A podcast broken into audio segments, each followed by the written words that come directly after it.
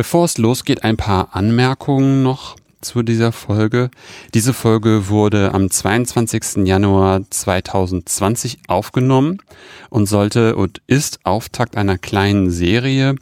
Ähm, die weiteren Aufnahmen waren alle schon geplant, wurden dann aber durch den Ausbruch von Corona in Deutschland und Europa und den entsprechenden Lockdown-Maßnahmen und Beschränkungen zunichte gemacht. Entsprechend ist das jetzt wiederum der Auftakt zu der kleinen Serie, obwohl die Aufnahmen noch nicht ähm, aufgenommen worden sind. Auf der anderen Seite einige Sachen, die Tobias Hermann anspricht, ansprechen wird, sind sozusagen angekündigt worden von ihm und in der Zwischenzeit schon umgesetzt.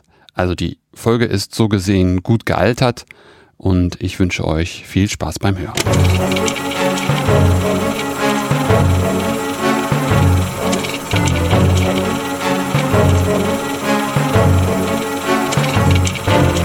Hallo und herzlich willkommen zu Anno. dem Podcast über aktuelle Forschung aus der Geschichtswissenschaft. Mein Name ist Philipp Jansen und ich begrüße alle zur neunten Sonderfolge. In den vergangenen Folgen wurde immer wieder darüber gesprochen. Sie sind der Ursprungsort der Forschung in der Geschichte.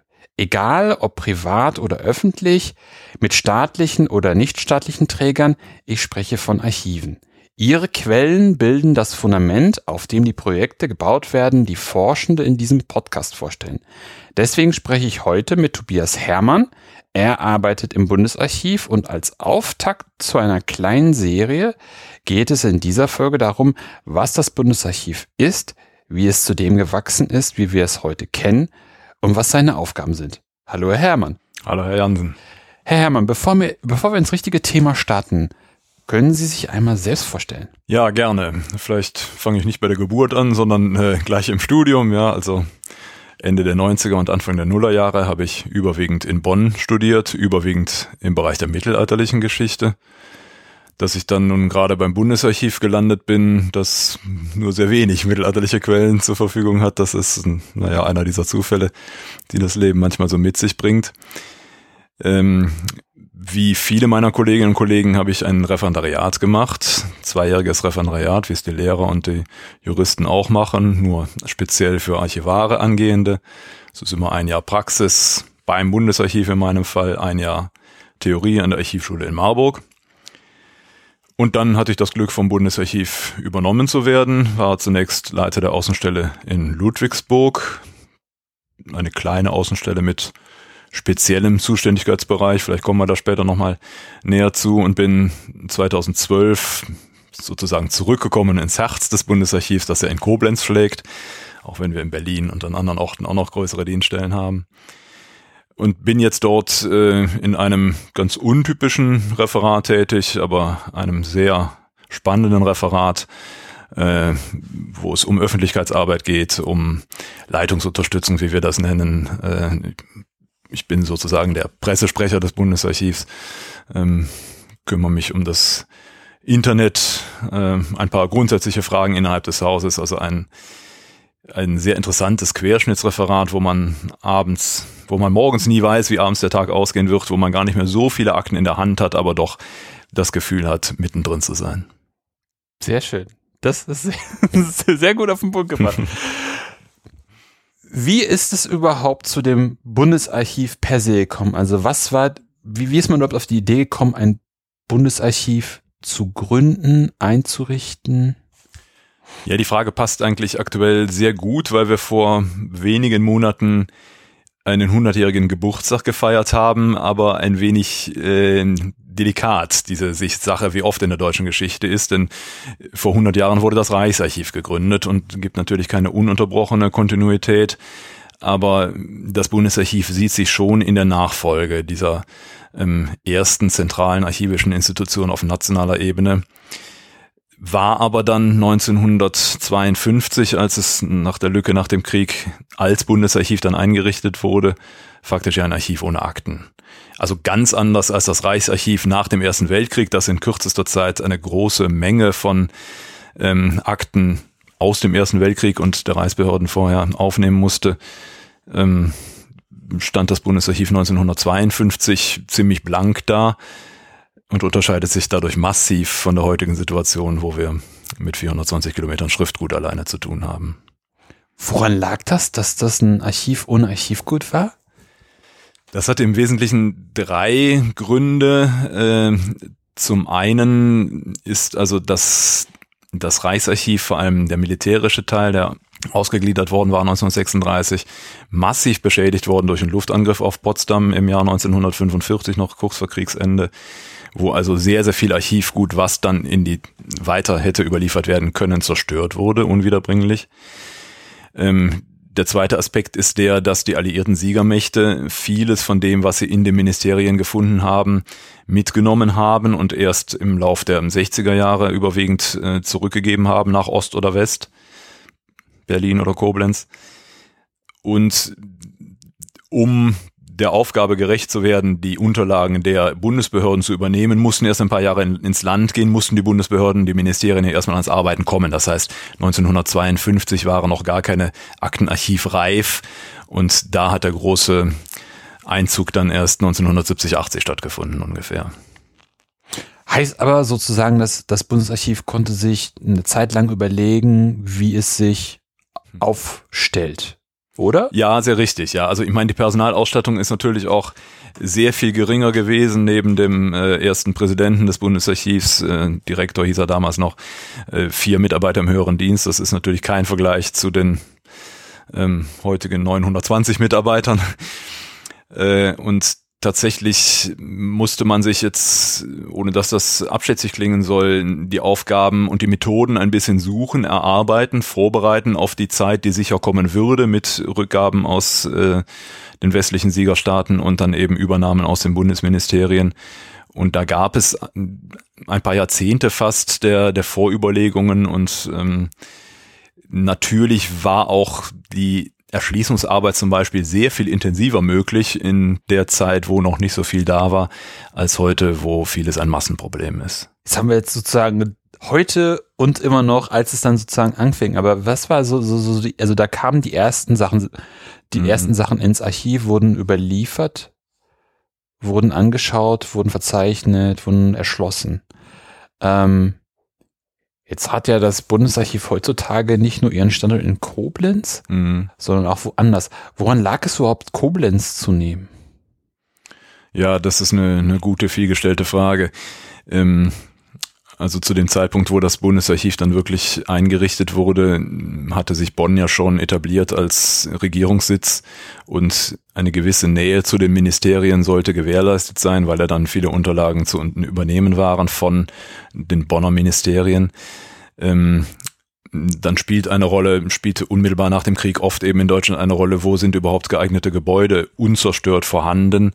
Äh, da gab es in Koblenz noch Räumlichkeiten, die in Frage kamen, auch wenn der erste Standort bald dann nicht mehr ausreichte und man nochmal innerhalb von Koblenz umzug und dann ist Koblenz traditionell auch schon im 19. Jahrhundert eine Beamtenstadt gewesen, ähm, auch militärisch stark geprägt. Militär fiel natürlich dann weg nach dem Zweiten Weltkrieg und äh, es war einfach auch ein Interesse der Stadt da, äh, Bundesbehörden zu übernehmen und das war ja auch so eine Spezialität, wenn ich so sagen darf, gerade der alten Bundesrepublik, gar nicht zu viel zu zentralisieren, sondern bewusst auch in die Provinz zu gehen. Ja, also Behörden auch, ne, das Kraftfahrtbundesamt in Flensburg, ja, ein anderes Beispiel, und so manche kennt man, verbindet man den Ort dann mit einer Bundesbehörde, das ist ja bewusst auch Politik gewesen und ähm, diese Faktoren sprachen also für Koblenz. Ah, spannend, dass wir jetzt auch nochmal das geklärt haben, warum Flensburg in Flensburg sind. Sie hatten es gerade schon gesagt, dass das Archiv wurde dann oder das Bundesarchiv wurde dann langsam befüllt. Es musste innerhalb von Koblenz umziehen. Sie sprachen auch gerade davon, dass Sie in Ludwigsburg waren. Ja. Wie breitete sich dann sukzessive das Bundesarchiv aus und warum überhaupt? Ja, also zunächst ist Koblenz selbst gewachsen, in der Tat. Ähm, durch diese schon angesprochene doppelte Zunahme durch Rückführungen aus äh, den USA und äh, Großbritannien in geringerem Maß. Und da war dann die Aufgabe tatsächlich, diese Unterlagen, die sich ja weit überwiegend auf die Zeit des Dritten Reiches bezogen, auch rasch zugänglich zu machen, mhm. ähm, weil die Forschung zum Dritten Reich stimuliert werden sollte, auch bewusst. Also das war auch die Vorgabe der Amerikaner, wenn wir euch jetzt die Unterlagen zurückgeben, dann bitte aber auch möglichst rasch der Forschung zur Verfügung stellen. Da lag also dann ein großes Augenmerk drauf und die Unterlagen, die in der jungen Bundesrepublik entstanden waren, standen dem gegenüber in der Priorität am Anfang etwas weiter hinten in deren Erschließung. Da gab es ja dann auch Schutzfristen, die äh, da muss man noch ein bisschen abwarten sozusagen, bis sie verfügbar gemacht werden konnten. Und dann ist tatsächlich, genau wie Sie sagen, im Laufe der Zeit hier ein Ort, da ein Ort dazugekommen aus ganz unterschiedlichen Gründen. Ähm, die Abteilung Militärarchiv wurde recht frühzeitig gegründet, zunächst auch in Koblenz und dann 1968 nach Freiburg an den Ort, wo das Militärgeschichtliche Forschungsamt, wie es damals hieß, seinen Sitz hatte. Ähm, Aha, das ist dann okay. nach der Wende umgezogen nach Potsdam und wir nicht mit. Bundesarchiv sitzt immer noch in Freiburg, die damaligen Hauptnutzer aber äh, nicht mehr. Ähm, dann kam ein Zwischenarchiv bald dazu, in Bad Godesberg zunächst, das also die Aufgabe hatte, die Ministerien von dem doch dann rasch angefallenen Schriftgut zu entlasten. Mhm. Zwischenstation zwischen den Ministerien und dem Endarchiv dann in Koblenz. Ähm, Ludwigsburg komme ich vielleicht ein bisschen später zu, weil es eine relativ junge Außenstelle ist. Was noch vor der Wiedervereinigung, die sicherlich auch ein längeres Thema ist, äh, dazu kam, war äh, zum einen die Erinnerungsstätte für die Freiheitsbewegungen in der deutschen Geschichte, die in Rastatt ihren Sitz hat. Ähm, eine Initiative des Bundespräsidenten Heinemann in den 70er Jahren, wo man sich heute fragen kann, warum ist die beim Bundesarchiv? Denn da gibt es kein Archivgut, das ist ein Museum faktisch. Hat inzwischen, also konzentriert mhm. sich auf die Revolution 48, 49 und jetzt auch auf die friedliche Revolution in der DDR. Aber damals gab es eben noch kein Haus der Geschichte, gab es kein deutsches historisches Museum und da war der Gedanke nicht so ganz fern. Also haben wir mhm. in Freiburg, auch in Baden-Württemberg noch mit Rastatt einen Dienst dort. Und in den 80er Jahren wurde dann das Lastenausgleichsarchiv in Bayreuth eingerichtet. Also auch mhm. da ist das Bundesarchiv vertreten im schönen Bayern. Und dann kam die Wiedervereinigung. Lastenausgleichsarchiv. Mhm. Ist das vergleichbar mit dem in Bad Godesberg oder was ist da die Spezifik in Bayreuth? Ähm, nein, das kann man schon unterscheiden. Also ähm, in Bayreuth haben wir tatsächlich ein thematisches Zentralarchiv, wenn man so will, was eigentlich nicht der reinen Lehre entspricht, wie wir es, wie wir sie hochhalten. Ähm, der Lastenausgleich war also äh, ein großer Verwaltungsvorgang nach dem innerhalb der Bundesrepublik, äh, in dem Sinn, dass eben diejenigen, die in den früheren deutschen Ostgebieten Land verloren hatten, ähm, Besitz verloren hatten, entschädigt wurden durch große finanzielle Umschichtungen innerhalb der Bundesrepublik.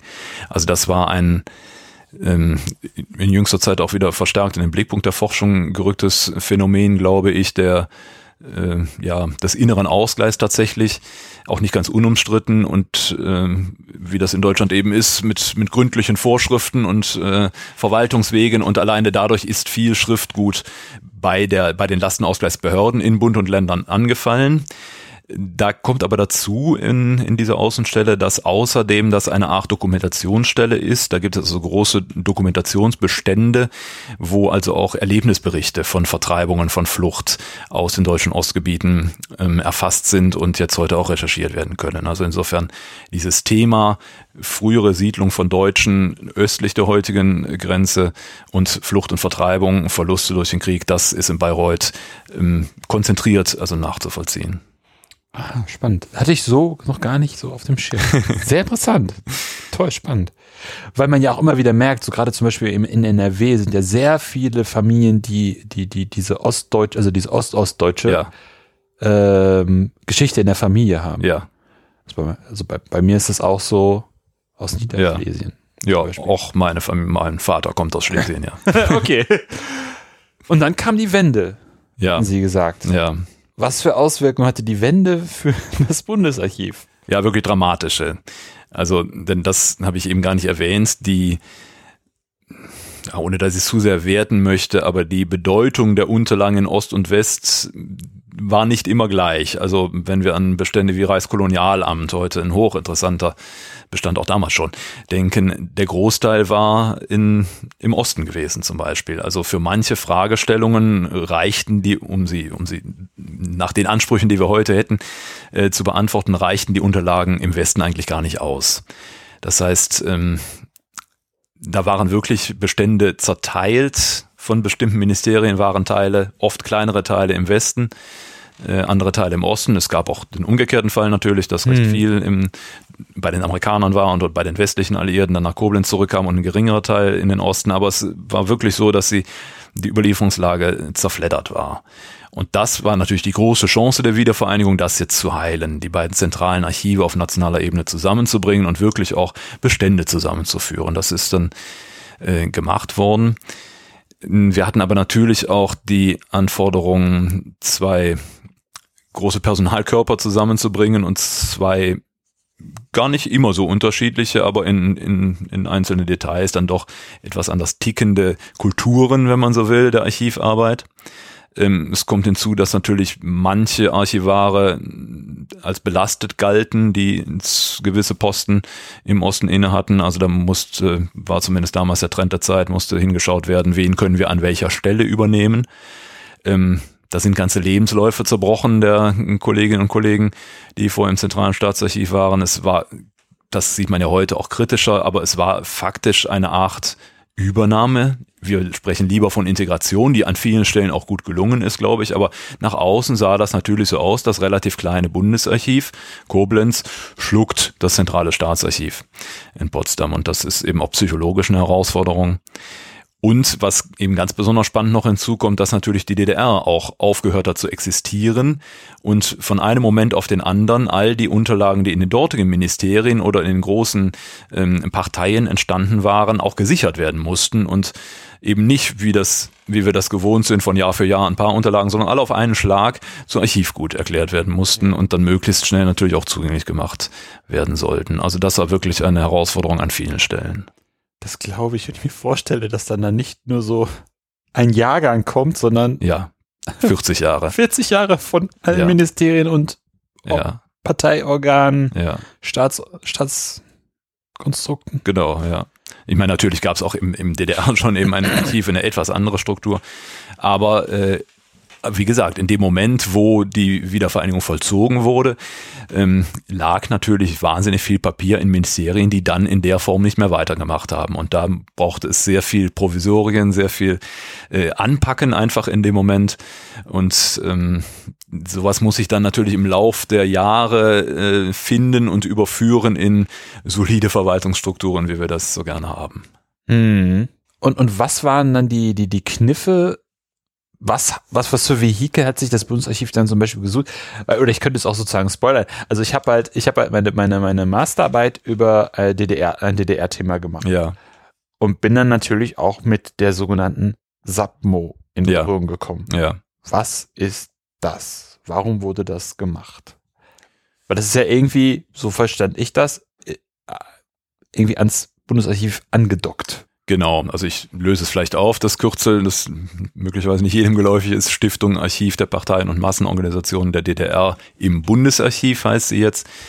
Ähm, diese Konstruktion war mh, angeraten, weil die Partei natürlich, die Staatspartei, die SED, äh, eine ganz, ganz tragende Rolle in der DDR spielte, im, im politischen Alltag äh, der DDR, aber eben streng genommen nicht eine staatliche Stelle war. Ähm, Und es bestand aber an sich Einvernehmen darüber, dass zur Erforschung der DDR-Geschichte dieses Parteischriftgut, wo eben ganz viele Entscheidungen fielen, die äh, für den Staat Auswirkungen hatten, dass dieses Schriftgut ähm, neben den staatlichen Unterlagen erforscht werden können sollte.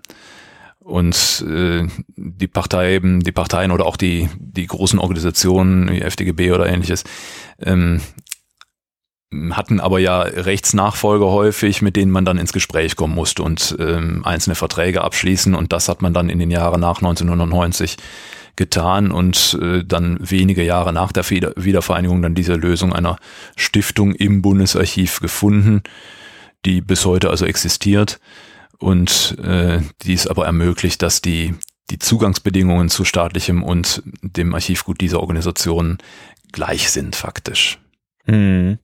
Das ist irgendwie auch das Spannende, was, was ich immer wieder merke, wenn man sich mit der DDR-Geschichte auseinandersetzt und dann auch guckt, sozusagen, wo kommen die Quellen so her, dass man immer wieder feststellt, dass staatlich und Partei irgendwie immer wieder Ja. verbunden ist mit auch teilweise, dass es extra Gremien irgendwie gibt, die alle Akteure an einen Tisch bringen, Ja. wo es dann aber natürlich dann zu allen, von allen Akteuren auch Schriftgut gibt und das sozusagen in Gänze zusammenzubringen und auch an einen Ort, Richtig. ähm, ist, ist schon auf jeden Fall eine tolle Sache, dass man eben alle Perspektiven sich dann jeweils anschauen kann. Ja, und ich glaube, das ist eine komfortable Situation für äh, Forscher.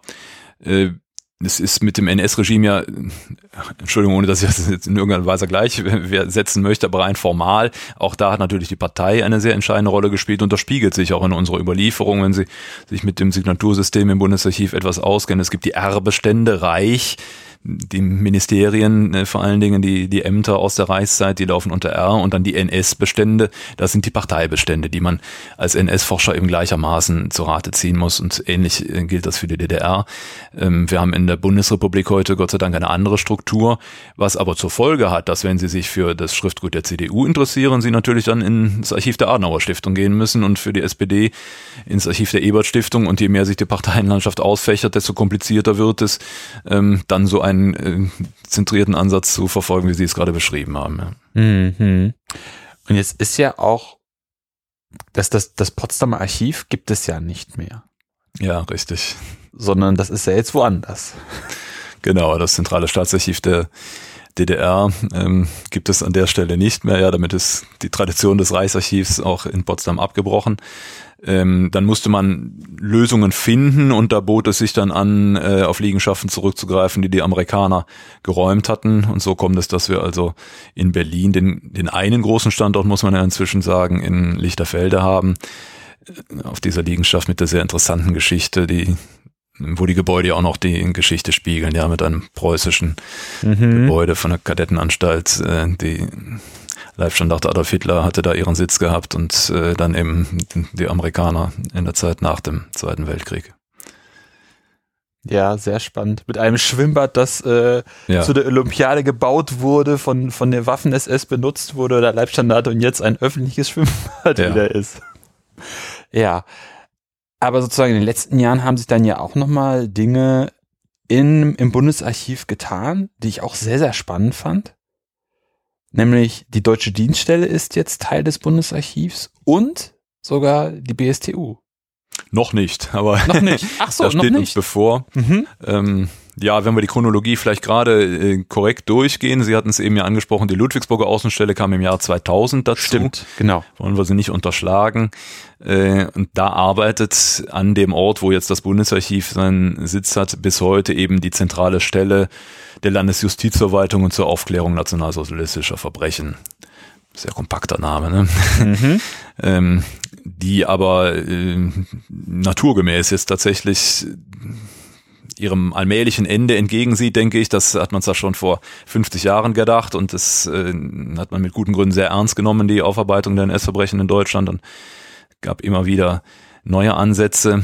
Aber es bestand Ende der 90er Jahre die äh, Ansicht, dass die Unterlagen, die hochinteressanten Unterlagen, die im Zuge dieser Ermittlungsarbeit angefallen sind, möglichst auch noch besser durch Spezialisten der Forschung zugänglich gemacht werden sollten. Und vor dem Hintergrund wurde die Außenstelle des Bundesarchivs dort eingerichtet, so dass also da jetzt Justiz und Archiv Hand in Hand arbeiten.